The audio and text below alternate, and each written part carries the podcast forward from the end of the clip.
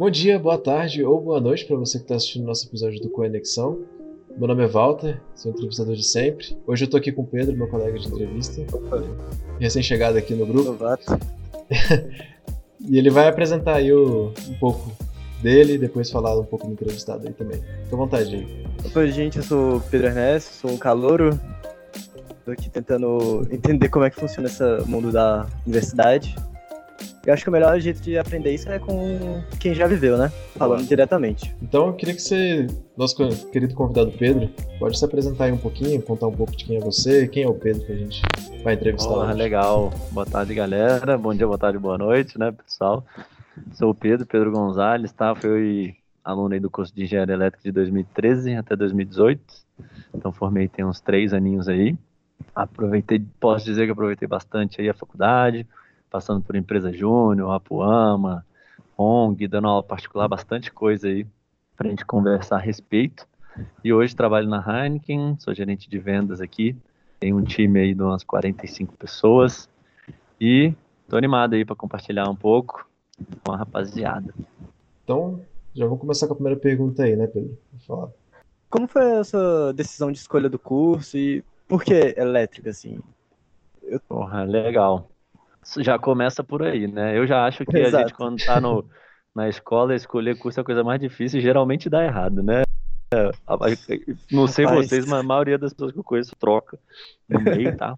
Então, assim, foi obviamente por ter mais afinidade com as exatas, né? Então a gente já dá uma afunilada boa. Mas, cara, foi por interesse e curiosidade desse mundo da elétrica, de ser um negócio absolutamente abstrato, quando a gente via sobre magnetismo, via sobre eletricidade, parecia um negócio meio mágica, sabe? E aí foi um negócio que me fascinou bastante, me despertou interesse por esse curso, né? E a gente entra meio sem saber o que, que é na prática, né? A gente vai, porra, vamos estudar esse negócio aí, porque achou interessante, e entra sem saber muito quais que são as perspectivas de carreira mesmo, com o que, que a gente poder, vai trabalhar depois que se formar na faculdade, né? Que eu acho que era interessante saber disso antes de escolher o curso. Né? É, não, realmente. É, é, eu acho que eu entrei pela elétrica pelo mesmo motivo, né? uhum. né? Quando chega lá em eletromagnetismo, você fala, mano, o cara tá mexendo em uma coisa que ele nem vê, né? Exatamente. até, até brinco quando fala que o engenheiro eletricista é o engenheiro mágico das engenharias, né? O cara mexe com um negócio que ninguém tá vendo. Mas enfim. Bom, agora eu queria começar com a experiência dentro do curso já. Como é que foi o seu início ali, né? A gente sabe que o início do curso é muito pesado em cima das exatas, cálculo. Até quem gosta de exatas acha isso um pouco pesado. Mas eu queria que você falasse aí um pouco, né, como foi o seu início, e se você começou pensando numa área, depois trocou, a gente sempre troca. Eu acredito que é... quem vai do começo ao fim com uma ideia só é, é, é assim, exceção. Com certeza. Não, legal, cara. Bom, eu acho que é, quando a gente começa a engenharia ali no básico, né, que a gente tem mais aula de física e matemática do que tudo. Cara, eu acho que é um período super importante de se dedicar mesmo, aproveitar a empolgação do calor aí, né, Pedro? Que entra com, com sangue no olho na faculdade, para realmente criar uma, uma base boa, velho, porque quando você chega nas matérias ali no final do curso, seja eletromag, máquinas, essas matérias mais complexas, você não teve uma, uma base boa de cálculo, principalmente, de, de física 1, 2 e 3, fica muito difícil no final do curso, sabe? Eu via muitos colegas passando um aperto danado no final do curso e não conseguindo se formar, cara, porque tinham dificuldade não na matéria em si, mas na base, né? De matemática, de, de cálculo 1 e cálculo 3, principalmente, né? Então, cara, para mim, quando eu entrei, foi dedicação máxima. Eu até fiz um, uma aposta com a minha irmã que eu ia tirar SS em todas as matérias no primeiro semestre. em Cê todas. É, é, é louco. Comecei quente, cara, quase consegui. Teve duas que, que foi o MS ali, quase SS. Mas Aí eu, eu posso dizer que comecei bem, velho. Eu acho que foi muito importante essa base de, porra, pegar cálculo 3 com Célios ali, que todo mundo conhece, que é foda pra caramba. É um baita desafio e te força, realmente, a aprender a matéria. Então acho que eu fiz uma base muito bem feita nos dois primeiros anos, que aí, sendo bem sincero, véio, depois dessa base foi meio que moleza o resto do curso, foi tranquilo quando você já tem uma, uma base matemática bem firme. E a pergunta que você falou sobre escolher a área, né, velho? O que, que eu fiz? É, eu aproveitei das optativas para fazer uma de cada área, basicamente, para ver o que, que eu gostava, né? Então, peguei uma optativa de redes para ver como é que era a parte de comunicação, acho que era fundamentos de redes. Aí peguei uma optativa de eletrônica, peguei uma optativa também de, da parte de das quatro áreas, né? De controle eletrônico, comunicação e potência. Peguei meio que uma optativa de cada área para entender o que eu gostava mais e aí conseguir ter mais ou menos uma dimensão do que gostava e do que não gostava para focar mais no final do curso. Tá, é uma boa Exato. dica, viu? é, aproveitei bastante. Até pra você ter ideia, ô Pedrão, desculpa te cortar, eu aproveitava muito matéria de verão, sabe, velho? Então, tipo assim, no começo do curso, velho, eu peguei matéria de verão todos os verões, todas as férias, eu pegava matéria de verão. Então, tanto para dar uma adiantada na parte de matemática, eu lembro que eu peguei uma, uma de cálculo, uma de álgebra, e essa Fundamentos de Redes eu peguei no verão também. Então, isso também ajudou no final do curso ficar mais leve, né? Que todo verão eu pegava matéria, então, às vezes no final, no 30 créditos, 28, eu já estava com 22, com bem menos créditos, porque deu uma adiantada no verão.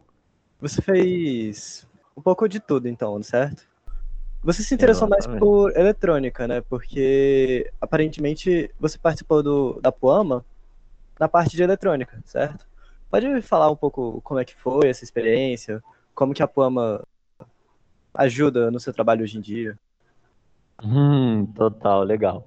É, olha só, eu já falo logo meu trabalho hoje em dia, vocês viram que tem nada a ver com engenharia, né? Então, eu, eu falo que eu sou engenheiro não praticante, né? Vai seguir a carreira. Então, assim, no começo eu realmente foquei em eletrônica, não só por conta da Poama, mas por conta do meu PIBIC também, que foi bem na parte de, de eletrônica.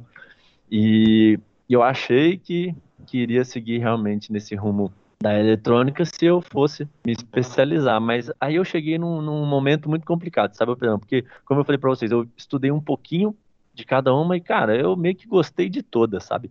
porra, eu achava redes massa pra caramba e queria me aprofundar um pouco, só que eletrônica eu gostava também porque era palpável, né? Hardware, você pega um Arduino, começa a brincar, mano, aí você vai embora. e eu também achava massa a parte de potência, sabe? De geração, uhum. Transmissão, distribuição, essa parte, porra, eu gostava muito. Eu só não gostava de controle, sabe? Eu tive uma certa dificuldade de focar em uma delas, sabe?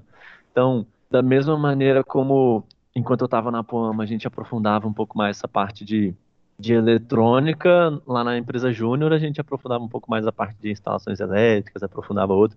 Então, apesar de, de ter feito parte da Poama, não, não, hoje não me ajuda no meu dia a dia e não, não me fez seguir a fundo na área da, da eletrônica, sabe? O que eu acho que foi mais válido da, da Poama não foi nem a parte técnica em si, né, velho? Mas é a parte de você fazer parte de uma equipe, o Walter tá aí, de liderar um time, de você aprender como que gerencia um projeto, mano, porque você construir um carro do zero ao longo de um ano, mano, é um puta de um projeto.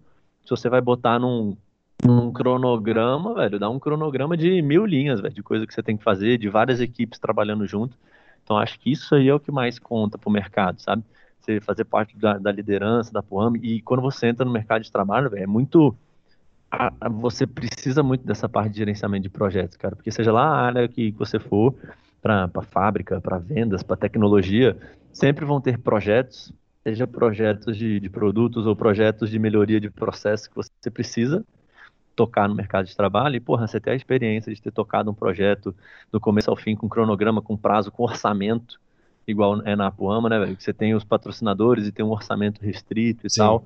Então, porra, isso aí é o, é o que mais vale da experiência do que que a parte ali do hardware em si, do Arduino e tal, que essas porra eu nem lembro mais como é que se faz, sabe?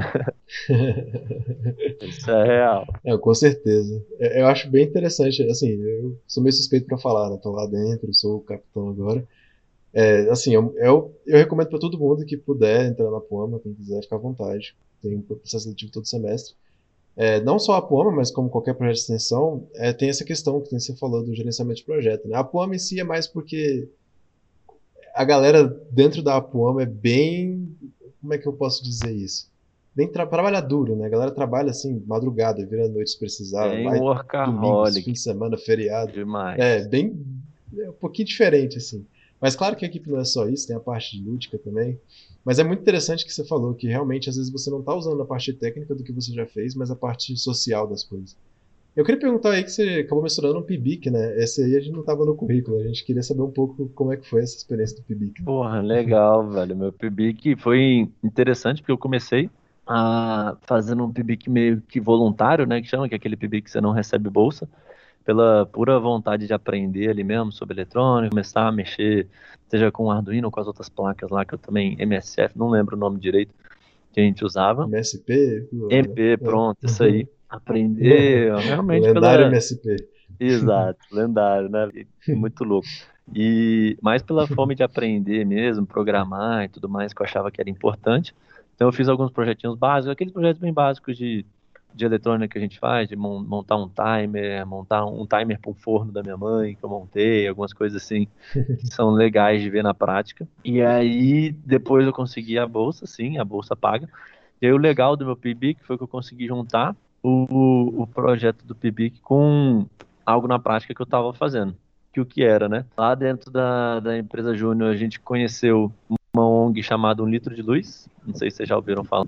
Litro de luz é. Com certeza. Pronto, que maravilha. Litro de luz é um que, que visa levar a iluminação aí para comunidades bem carentes que não têm nem acesso à, energia elétrica para ter iluminação dentro de casa e na rua, né? E aí, o meu projeto de PIBIC foi justamente desenvolver lá o poste de luz que para iluminar as ruas das comunidades e tal. Então, cara, foi foi sensacional eu consegui unir uma coisa com a outra, né? Então tinha o apoio do, do professor ali para ajudar no projeto e tinha uma parte bem mercadológica, né? Porque do mesmo jeito da, da Poama, a gente tinha os patrocinadores que patrocinavam esse poste, né? O, o PVC que vai no poste, a bateria e tudo mais, e eu tinha inclusive um, um, um prazo para entregar, que não era nem o prazo para entregar para o PIBIC, mas era o prazo para entregar o poste pronto para os patrocinadores e instalar o, o poste lá na comunidade, que inclusive foi lá no Rio de Janeiro que a gente instalou, né? Então, cara, foi bem bacana. Eu super recomendo a galera a fazer PIB, que a bolsa é excelente, ainda mais para quem é estudante, né, velho? É um puta de um, um salário para quem é estudante, mas que, que vá fazer o PIB que se for para fazer mesmo e não ficar de migué, né? Porque infelizmente é o que a gente mais vê na faculdade, muita gente que pega a bolsa de PIB e não faz porra nenhuma de projeto, só fica recebendo a bolsa, compra um iPhone com a bolsa e depois não entrega nada, não haga nada, né, velho? Eu sou muito crítico com isso, que eu vi demais acontecer. Mais da metade era isso. Cara, deixa Caramba. Deixa a bolsa para quem quiser realmente desenvolver algo relevante. Pô, você mencionou muitas coisas aí, né? Litro de luz, Enetec. É... Vamos começar por partes, né? Vamos primeiro pelo Enetec, né? A gente viu que você depois tomou um gosto aí pelos projetos de extensão, depois do, da Puama, né? E você acabou já saindo de um entrando no outro, né? Como é que foi a sua história na empresa, né? A Enetec, a gente sabe que é uma das maiores empresas júniores lá da UNB, é uma empresa muito renomada. Legal. O pessoal que está lá gosta bastante. Né? Eu, só que eu escuto coisa boa, né? Eu queria saber de você, como é que foi essa experiência? Então, na verdade, acho que a primeira atividade de extensão que eu fiz no, na faculdade toda foi justamente a empresa júnior, né? Primeiro, que minhas duas irmãs mais velhas tinham sido de empresa júnior, né? Então, minha irmã Andressa foi diretora lá da Praxis de Psicologia, e minha outra irmã mais velha, a Júlia, foi presidente da CJR. Então, cara, é praticamente uma obrigação de família fazer parte da empresa júnior, né? Não tinha nem como não fazer parte. Então, acho que logo no primeiro semestre ou no segundo, já fiz o processo seletivo para entrar. E aí, cara, o mais legal foi ver, tipo, a empresa júnior, ela já, já te ensina muito, né? Essa parte de gestão, essa parte de projetos, a própria parte técnica, você pega uns projetos mais de mercado, gestão de pessoas e tal. Mas não só isso, a EJ ainda me abriu portas para todos esses projetos, né? Então, a própria Puama eu conheci através da Enetec, então a Poama ela procurou a Enetec para buscar pessoas para trazer para o time de eletrônica da Poama, né? Então ele foi e convidou literalmente duas pessoas da EJ para fazer parte da Poama e eu fui uma dessas duas pessoas. O Litro de Luz foi a mesma coisa, né? Então a ONG procurou a empresa Júnior para ajudar a desenvolver esse poste de luz e aí foi uma das pessoas que me voluntariei. Então a EJ para mim foi uma base que fez todos esses outros contatos com essas outras atividades, né? Inclusive com o PIBIC. Então, cara, a EJ para mim foi, foi tudo, véio. foi muito aprendizado. Tá? Eu fiz parte, inclusive, da, da federação das empresas juniores, fui super engajado. E, cara, é absurdo o networking que você faz assim no, no MEG, né? Acho que a 80% das pessoas da faculdade hoje que eu ainda tenho contato, cara, é, foram do MEG. Você conhece muita gente de outros cursos de Direito, Relações Internacionais, Produção. Você conhece muita, muita gente de outros cursos e geralmente, pessoas engajadas que acabam se tornando pessoas super relevantes no mercado de trabalho. Então é um, um baita de um network que a gente faz nesse, nesse mundo de empresa júnior. E também foi o que me ensinou muitas frustrações, né, velho? Que até então, na, na empresa júnior, meio que tudo tinha dado certo na minha vida, tudo, todos os processos que eu tinha tentado eu tinha passado, a própria próprio vestibular e tal, e na IJ foi a primeira vez que eu tive ali uma grande frustração, que foi quando eu tentei ser presidente e não fui eleito, né, velho? Perdi a eleição e puta merda, eu fiquei muito indignado, sabe? Mas acabou, Caramba. acabou sendo uma coisa boa no final, e até isso a IJ te ensina, né, velho? Você ter resiliência, que não vai ganhar todas. Então, cara, eu recomendo assim demais, demais, demais. Cara, que massa. Isso é muito bom a gente ouvir essas coisas. Ainda mais quando a gente está dentro do curso, ainda tem a possibilidade de entrar para uma empresa júnior, cara. É realmente uma experiência que agrega muito. Exato. E mais uma vez, a galera às vezes entra pensando na parte técnica, né, mano? Tipo, porra, vou entrar na EJ para fazer um projeto de instalações, vou fazer um. É, é deixa eu ver Opa, falar Voltou? Voltou, Alô? voltou. Ah, agora sim. Ó, reclama da internet da Heineken. Aqui, é bem tipo. Mas é isso, cara. Acho que assim, a, Puta, a parte técnica aí é, é o de menos, né, velho?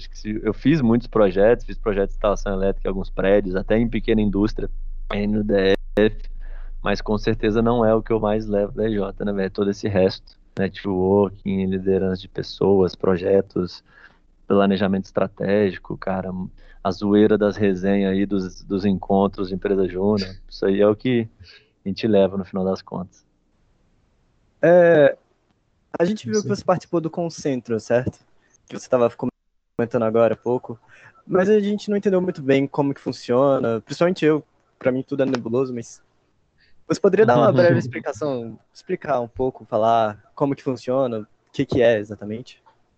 Claro, cara, legal, porque no, no mundo das empresas juniores, né, no MEG, a gente tem muitos encontros, principalmente, né? Então a gente tem o encontro das empresas juniores aqui do DF, a gente tem o encontro das empresas juniores do Brasil todo e tem inclusive o encontro mundial das empresas juniores que acontece acho que a cada quatro anos, alguma coisa assim, que é o JUICE, né?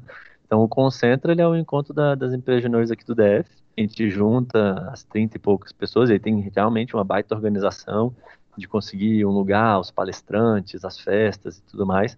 Então é realmente um, baita de um evento de três ou quatro dias, geralmente pega um feriado ali. E é um evento muito massa, porque é muito conteúdo, muita palestra relevante, você conhece muita gente, tem muito workshop, você participa, mais uma oportunidade de fazer um network bacana. E também sempre tem as festinhas, né, velho? Então, esse concentra que eu fui, pra vocês terem ideia, foi lá no.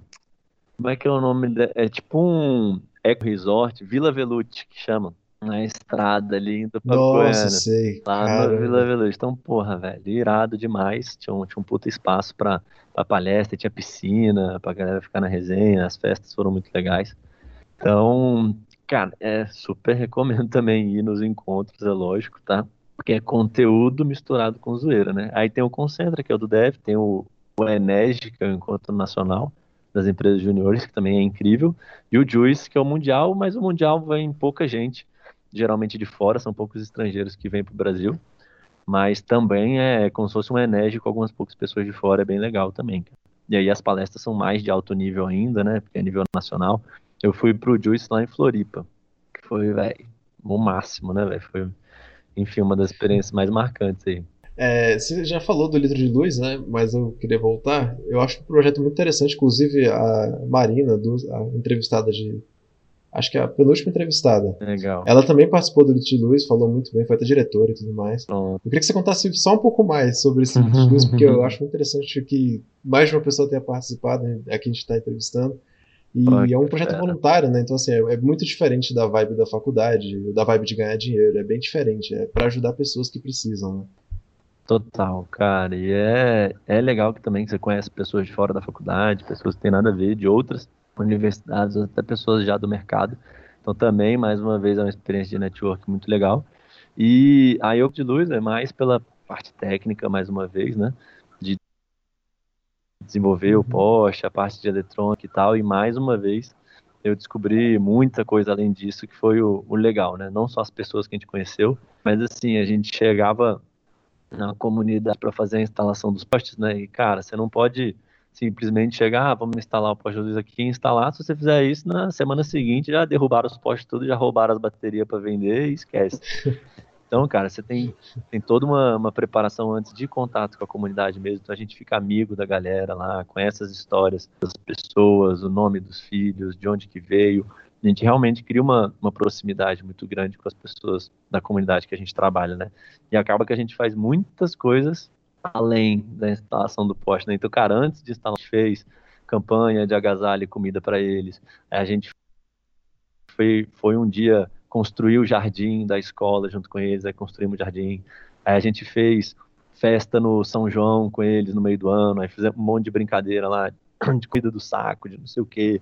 A gente ajudou a construir uma biblioteca junto para eles lá na, perto da igreja da comunidade. Então, cara, a gente fez vários trabalhos que foram muito legais antes de realmente só fazer a, a instalação. Aí a, o final de semana, o final da semana da instalação é sensacional também. A gente fica lá dois, três dias, dorme lá na comunidade, todo o envolvimento junto com eles, porque eles constroem junto com a gente os postes e aí a gente continua em contato com a comunidade depois, né? Fica realmente amigo, dando suporte e assim o movimento vai crescendo, né, cara? É, eu super recomendo também. Eu fiz parte do Litro de Luz aí um ano e meio. Hoje não faço mais parte do Litro de Luz, mas eu sou voluntário na Teto, que é uma outra ONG também que é muito próxima do Litro de Luz, né, que constrói casas para as pessoas, então é a mesma coisa, né, tem muita proximidade com a comunidade, faz muitas outras coisas junto com eles, mas constrói casas para as pessoas e pinta e constrói junto com eles. Também é um, uma outra ONG muito bacana para a galera fazer parte. Caramba, que massa. Essa experiência deve ser impagável, com certeza. E agora tem teto vale aqui no Centro-Oeste, né, cara? Porque antes até tu não atuava é? aqui no Centro-Oeste ainda, acho que era só Rio, São Paulo, não sei, tinha vários lugares no Brasil. E parece que ano passado, se não estou enganado, tá, posso estar falando besteira, mas abriram o escritório da Teto aqui no Centro-Oeste. Então vai ter construção em Brasília, tá rolando construção em Goiânia. Inclusive, esse final de semana agora eu vou participar de uma construção em Goiânia, aqui em Goiânia, na verdade, né, que é onde eu moro hoje, de, de mais, acho que 10 casas numa comunidade, vai ser bem legal. Pô, massa, fica aí o convite para quem estiver assistindo. Então. Teto, é fácil, teto, ó, só procurar aí, o que vocês acham? Teto, ó. é, assim, passando um pouco nessa linha do tempo, uma coisa que eu ainda não entendo nada, deve ser bem hum. desesperador no final do curso, o estágio, essa pressão para ter que fazer o estágio obrigatório. Eu acho que muitas pessoas têm muita dificuldade em como conseguir um processo de estágio você pode falar um pouco como você fez para conseguir os seus? E a gente viu também uhum. que um, do, um desses estágios deu tão certo que é onde você está trabalhando hoje, inclusive, né? Exatamente, legal. Pô, a fase dos estágios é a mais massa, cara. E aí, assim, primeiro acho que você, não é obrigatório você saber exatamente com o que você quer trabalhar, né? Você pode fazer estágio em alguma área para testar também, mas ajuda muito quando é algo que você quer muito e algo que você se preparou, né? Então, assim, quando eu estava mais ou menos ali no sexto semestre, eu tive o, o flash, a iluminação de que eu não queria trabalhar com engenharia, né, cara? Principalmente pelo contato com a EJ e tudo mais, cara. Eu descobri que o que eu queria era ser trainee de uma grande multinacional e seguir carreira de executivo. Não queria trabalhar com engenharia. E aí, como eu já estava no sexto, sétimo semestre, né, velho? Eu falei, ah, vamos formar aqui, porque um diploma de engenheiro também não faz mal para ninguém. Tinha uma base muito boa de matemática, então não tinha muita dificuldade com as matérias, assim, nunca reprovei nenhuma matéria nem nada. E aí, quando chegou para fazer estágio, eu fui procurar alguma multinacional mesmo para fazer estágio. Então, procurar uma, uma Raizen, uma Bev, uma Heineken, uma Kraft Heinz, uma Nestlé, alguma coisa do tipo, alguma empresa bem grande eu pudesse fazer um estágio e depois construir carreira, né? Então eu cheguei a tentar alguns, tentei, eu lembro que eu tentei o estágio da Raizen e não passei, e quem passou foi a menina que, inclusive a Letícia, que me venceu na eleição da Netec, então, porra, me venceu duas vezes, me venceu na eleição e venceu no estágio. A Letícia é brava, velho, é boa demais. É, foi legal. Então não passei no estágio da Raizen, e aí surgiu um uma vaga de estágio de estágio de verão na Kraft Heinz. Não sei se vocês conhecem a Kraft Heinz, que faz o ketchup Heinz, né? Um estágio de verão lá na fábrica deles em Nerópolis. Era um, um processo seletivo só para engenheiros. E aí eu me inscrevi, velho. Processo seletivo de não sei se vocês conhecem, mas é completo, né? Vai ter teste de lógica em inglês, é, raciocínio lógico, Aí, e cultural fit, que eles chamam, aí tem dinâmica de grupo, aí tem entrevista, aí tem processo seletivo completo, assim. É até bom para praticar esses processos seletivos, que depois você vai fazer processo para qualquer empresa. Fica moleza. E como eu falei, era só para engenheiros do Brasil todo, tentando ir lá para Nerópolis. Foi um dos que passei, foi bem legal. E aí era um estágio só de três meses, e ali, cara, foi onde eu realmente aprendi muita coisa do que era esse, esse mundo de empresas grandes mesmo, de multinacionais, né, que fabrica, fatura milhões, bilhões e fabrica e distribui para o Brasil inteiro, né? Então eu estava lá dentro da fábrica e a gente aprendeu muito mais sobre gerenciamento de projetos também, que era um projeto basicamente. Lá a gente não fazia nada de rotina, mano. Cada um tinha o seu projeto, tocava o projeto durante esses três meses e ganhava quem fizesse o projeto que dá mais dinheiro para a companhia. Basicamente isso, né? Era até uma competição entre os estagiários, né? então era, cara, um período loucura, assim, a gente chegava na fábrica sete e meia da manhã, saía dez horas da noite, pá, louco, no final tava nem mais aguentando, tava torcendo para acabar logo aquele estágio, apresentar logo, então assim, de, de 15 em 15 dias a gente tinha que apresentar o status do projeto para toda a gerência, aí às vezes o diretor da fábrica aparecia lá, o VP, o vice-presidente de pessoas aparecia lá para assistir, sabe? Então, cara, foi um puta de um aprendizado também, que a gente fez sete apresentações, nesses três meses, então pá, todo mundo desenvolveu muito essa parte de apresentação. Tinha uma galera que no começo, velho, era toda tímida, apresentando tudo errado. No final, velho, parecia um palestrante do TED apresentando já. E a galera dava muito feedback.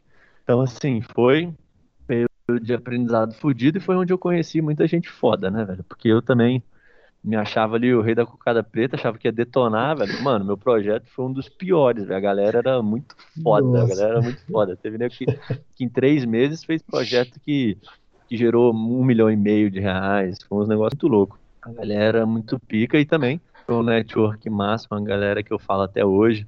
Então foi muito bacana. E aí foi esse estágio lá na Heinz que abriu as portas para ir para a Heineken, né?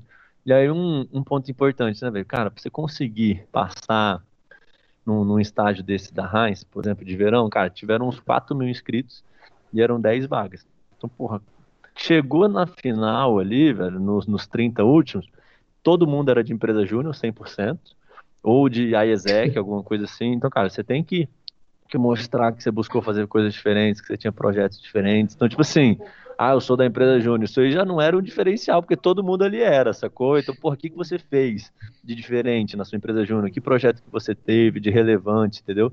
E aí você tem que ter. O importante que eu falo pra galera é assim: você tem que ter história para contar, né, velho? Então, cara, que história que você tem para contar do teu período da Puama, velho? Que projeto você fez relevante? Que história você tem para contar do teu PIBIC? Você só fez o PIBIC ali, apresentou e nada demais? Então, a gente procurando ao longo da faculdade, mano, ter experiências que sejam histórias pra gente contar depois, né? Que é isso que vale. E aí foi bem bacana.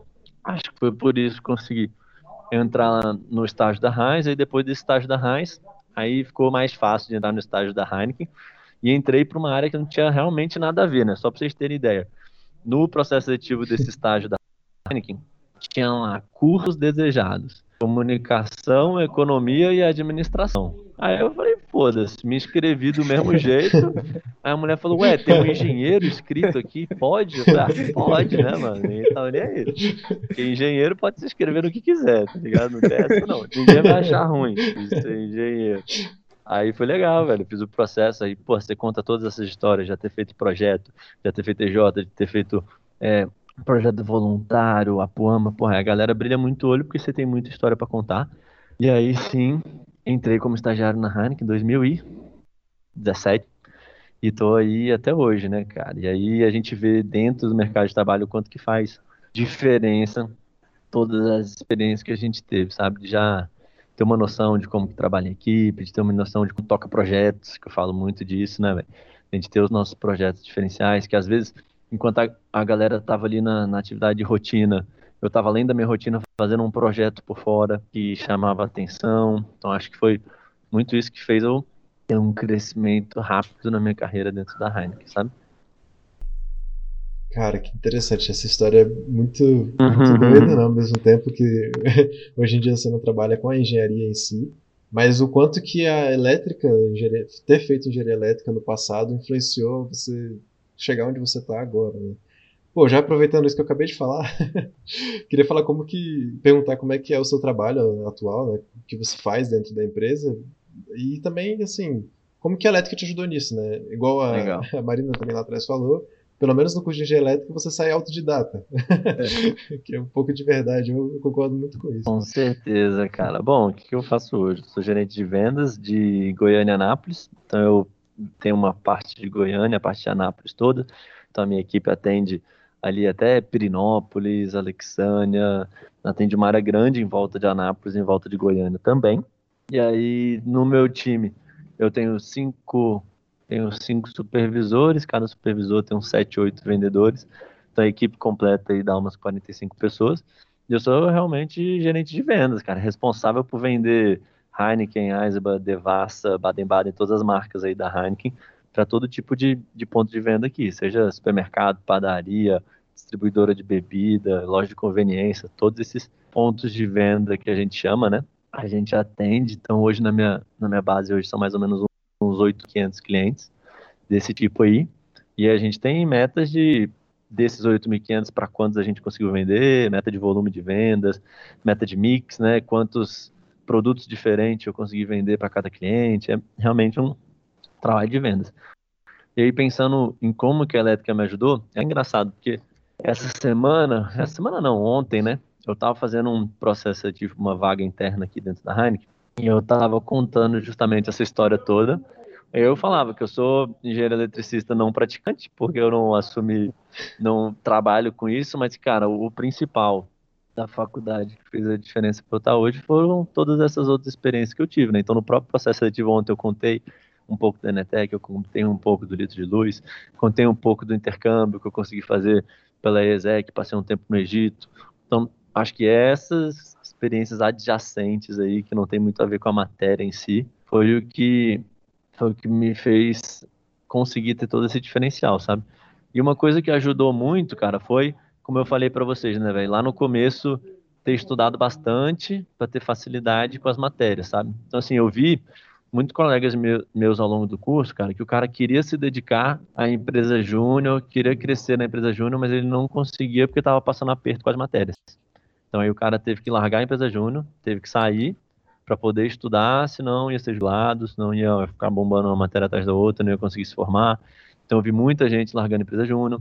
E cara, para você conseguir estar ao mesmo tempo ali numa, numa ONG, numa Puama, num, no MJ ao mesmo tempo, você só consegue se você tiver facilidade com as matérias, né, cara? Se você conseguir aprender rápido, estudar um pouco e passar. Então, porra, no começo, véio, tem que criar uma base muito boa, tá? Essa é uma dica que eu daria também. Bom, só um detalhe aí, né? Então você traz alegria para as pessoas. É... Né? De cada dia. Só a Heineken, né, velho? Que delícia. Só a Heineken, não é nada demais, não. Só a Heineken. Leva muita alegria, sem dúvida. Muita gente está agradecida aqui vendo o podcast, tenho certeza. Legal. Cura tristeza. Acho muito massa. É, eu acho muito massa essa, esse negócio de você entrar numa empresa, às vezes que você.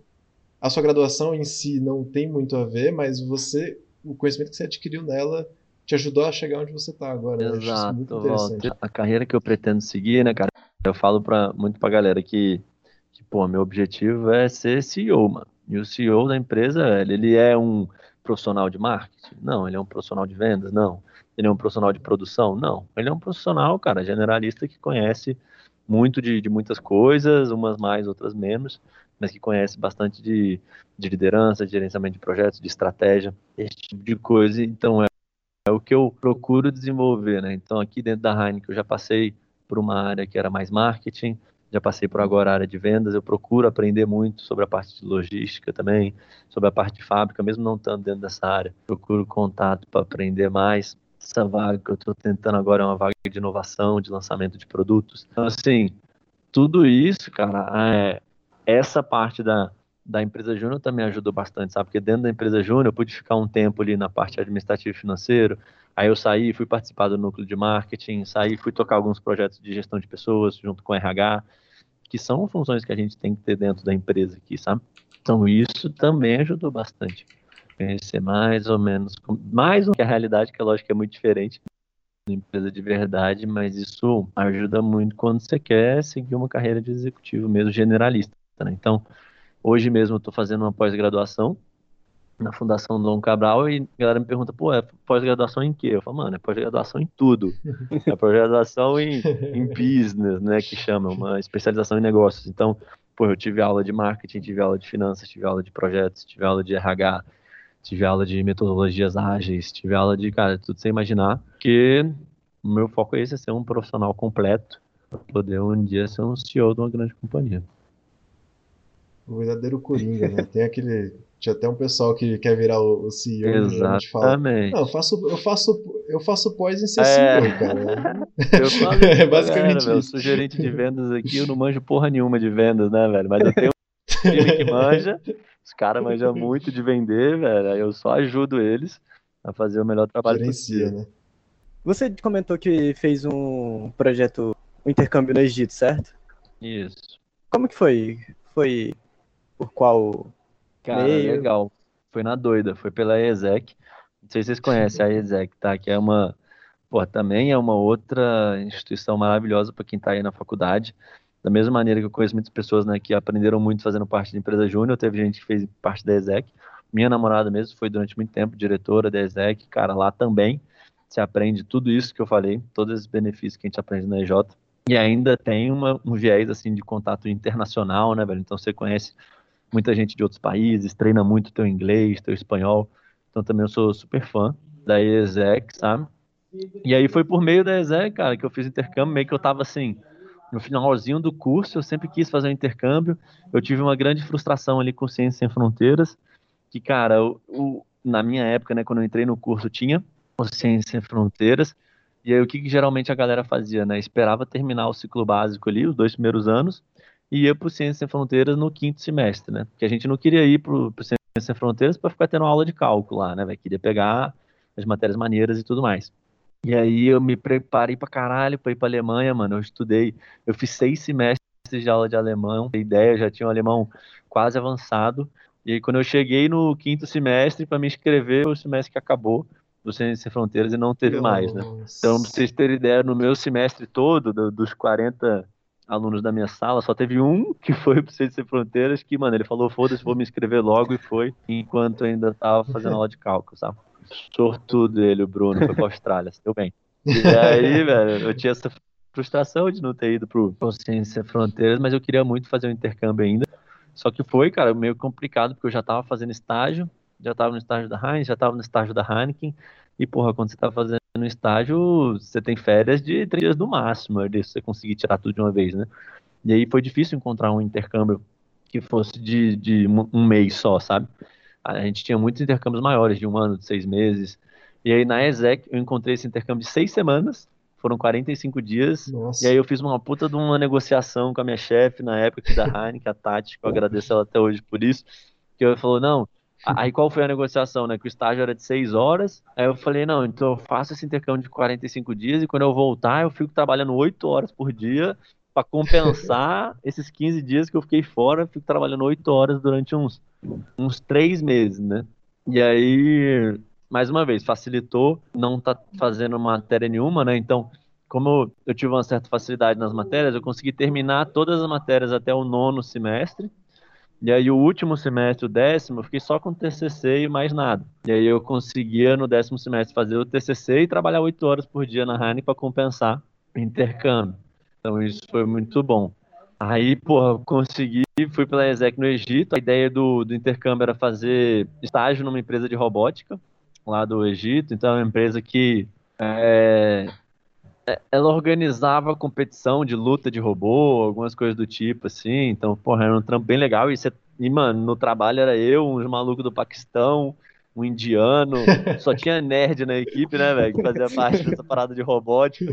Só os caras esquisitos. Mas beleza, foi muito legal. E aí, mais uma vez, né, velho? O intercâmbio que eu fui, entre aspas, pela técnica, pelo estágio na, na empresa de robótica. Mas que no final, o incrível foi todas as outras experiências, né, mano? Foi as viagens, as pessoas que eu conheci, cara, a galera que morou comigo no meu apartamento. A gente é amigo até hoje, né? Então eu morei no apartamento que eram nove pessoas, ia rodando conforme as pessoas fossem chegando e saindo. Então eu morei junto com galera da Índia, do Paquistão, da Colômbia, da Grécia, tudo quanto é lugar que você imaginar. Então, um chinesinho também comédia pra caramba. Então, velho, essas histórias né, a gente vai levar pra vida toda. Os amigos também que a gente fez lá, a gente leva pra vida toda. A curtição, então, nem se fala que a gente viajou o Egito inteiro nesses 45 dias. Conheceu muita coisa, foi muito legal. E também um intercâmbio, né, cara? Mostra que você, enfim, tem cabeça aberta, conhece um pouco outras culturas, que você fala inglês bem, pelo menos eu tive que me virar no inglês lá, também foi um treino muito legal. Então foi, foi uma experiência também que contribuiu bastante. E a galera acha massa por ser Egito, né, velho? Um lugar nada a ver. E aí, como eu digo, né? É, é mais uma história pra você contar. Porque quando você fala isso, a galera se interessa e quer saber. Então é, é mais uma história para contar bacana do Egito. Cara, muito massa. Um estágio de seis semanas tem uma coisa que é muito raro, né? Tipo, não sei, eu nunca tinha Exato. falar disso. Exato, cara. Até aproveitando para divulgar aí, ela tem vários modelos de estágio de seis semanas, acho que de alguns meses, de seis meses.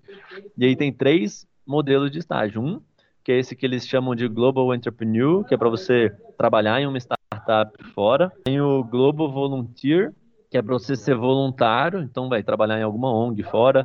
Então tinha alguns amigos que trabalhavam numa ONG que era fornecer remédio para as pessoas, tinha uma outra ONG. Enfim, olha só que louco, né? Se você for pensar a história do cara que trouxe o litro de luz para o Brasil, não sei se vocês conhecem o Vitor Belota, tudo começou quando ele foi não. fazer um intercâmbio da ESEC no Quênia, pela ESEC, e aí lá no Quênia ele conheceu o litro de luz, e ele trouxe o litro de luz para o Brasil. E foi aí que começou o litro de luz no Brasil através de um intercâmbio da ESEC, né? Então olha só que louco como as coisas se conectam. Então tem esse modelo de, de entrepreneur, que você trabalha numa empresa, o voluntário, e ainda tem um que é o mais massa de todos, que eu não sei se vocês ainda estão fazendo, que é o que eles chamam de Global Explorer, que é só para você explorar o país, viajar e fazer tipo um documentário, um blog, coisa divulgando o turismo no país. Esse é o mais massa de todos, que é só viajar e curtir. eu, eu tinha inveja do, da galera do Explora que a gente tinha que trabalhar e os caras estavam só viajando. Isso tudo pago pela ESEC? Não, não, aí isso financiado? você paga. Como é que é o rolo? Como funciona? Ah, a tá. é uma agência de intercâmbio sem fins lucrativos, né, cara? Então acaba sendo muito mais barato, obviamente, do que um intercâmbio se você for pagar. Então eles organizam as casas de trainee, né, velho? Então a, a moradia lá era muito barata, porque eu dividi um apartamento com 9, 10 cabeças. Então, era um, é um intercâmbio super low cost, mas você tem que pagar, assim, né? Você tem que se manter lá, tudo que você vai comer e tudo mais. Então, também tem que ter uma, uma certa graninha para conseguir fazer esse intercâmbio, que eu consegui. Eu sou muito orgulhoso de falar que eu consegui pagar tudo justamente com o dinheiro do meu estágio na Heinz, do meu estágio na Heineken, dos PIBICs que eu fazia. Então deu para juntar uma grana nesse estágio para fazer o um intercâmbio. Cara, que massa. E o estágio lá era remunerado? É, Essa já é dúvida minha, não, não tem nada a ver mais com o podcast. Lá, na, lá da IESEC não era, mas tem alguns que são. É porque esses, esses estágios de seis semanas, aí eles não conseguem fazer remunerado. Mas se você fizer o um intercâmbio pela IESEC de seis meses, aí você já consegue um uhum. trampo remunerado e tal. Tem vários modelos lá. Mas os estágios na Kraft Heinz aqui, na Heineken, velho, pagavam super bem. Então dava pra juntar uma grana legal. Pô, que massa, da hora. Essa história pra mim foi, acho que. Eu fiquei até em choque aqui com a história. Eu tô procurando algo parecido. Também. velho, ela é caramba. É, não é à toa que eu fiz também. Eu tô, acho que tô no quarto ou quinto semestre alemão. Porra, também. olha aí, velho. Pô, e o intercâmbio da ESEC no Egito, então eu recomendo pra todo mundo. Pra você ter ideia, quando eu cheguei lá no Egito, tinham 110 universitários fazendo o mesmo intercâmbio que eu na cidade de Cairo. Era muita gente. Eu desci do avião, o, o egípcio que foi me buscar lá, primeira coisa que. Não, pra você ter ideia, olha o rolê, vou aproveitar para contar essa história rapidinho. Cheguei no Egito, minha mala foi extraviada, a mala só ia chegar dois dias depois. O egípcio, coitado, ficou me esperando umas duas horas, porque atrasou esse rolê da mala.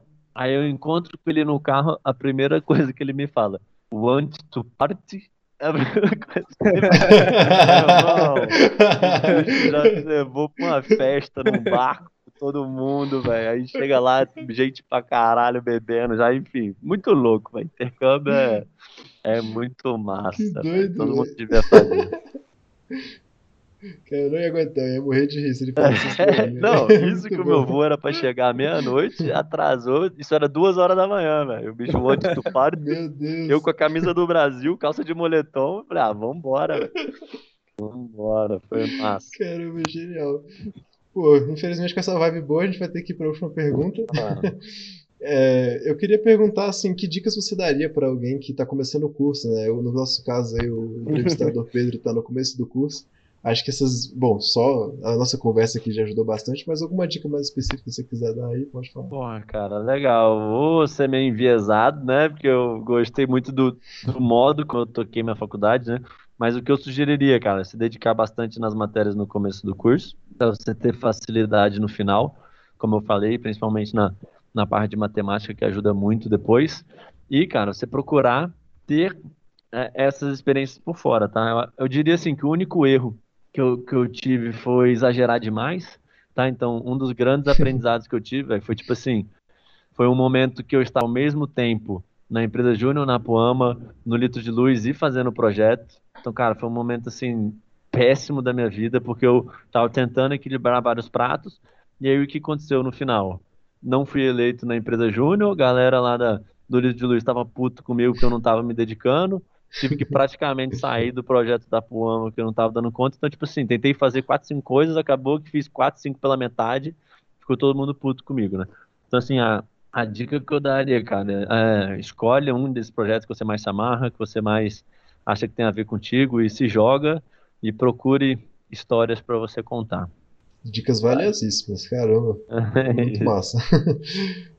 Bom, então é isso. Eu já queria finalizar por aqui, né? Você já tá meio da Mas muito obrigado pela participação, obrigado por todas as dicas, obrigado pela conversa aqui. Que é basicamente isso. A ideia do nosso podcast é ter uma conversa, um bate-papo bem descontraído, nada muito formal. E agora eu vou passar as palavras aí pro Pedro para ele se despedir também. Pô, é, Pedro, esse foi meu minha primeira gravação. Eu estou na faculdade há pouquíssimo tempo, então uhum. é incrível ter essa experiência, experiências alheias. Legal. Então, eu acho que é interessante passar isso para as outras pessoas também, inclusive. Total, Abraço. Véio, por favor. Eu gostaria de ter tido um papo desse, que acho que ajuda muito. E vocês têm meu contato, tá, galera? Se quiserem, enfim, trocar mais ideia depois, perguntar coisa, querer saber, só falar comigo aí. Tamo junto. Beleza. Beleza. Obrigadão, Pedro. Obrigado por tudo. Obrigado, Pedro. Pedro. Dois Pedros aí comigo hoje. Muito obrigado a todos. Não esquece de seguir a gente nas redes sociais, dar um like no nosso vídeo no YouTube se você estiver vendo por lá.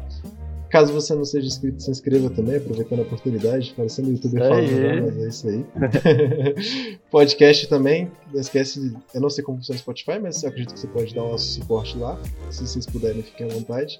Muito obrigado a todos e uma boa tarde, bom dia, uma boa Valeu, noite. galera. Parabéns pelo projeto, viu?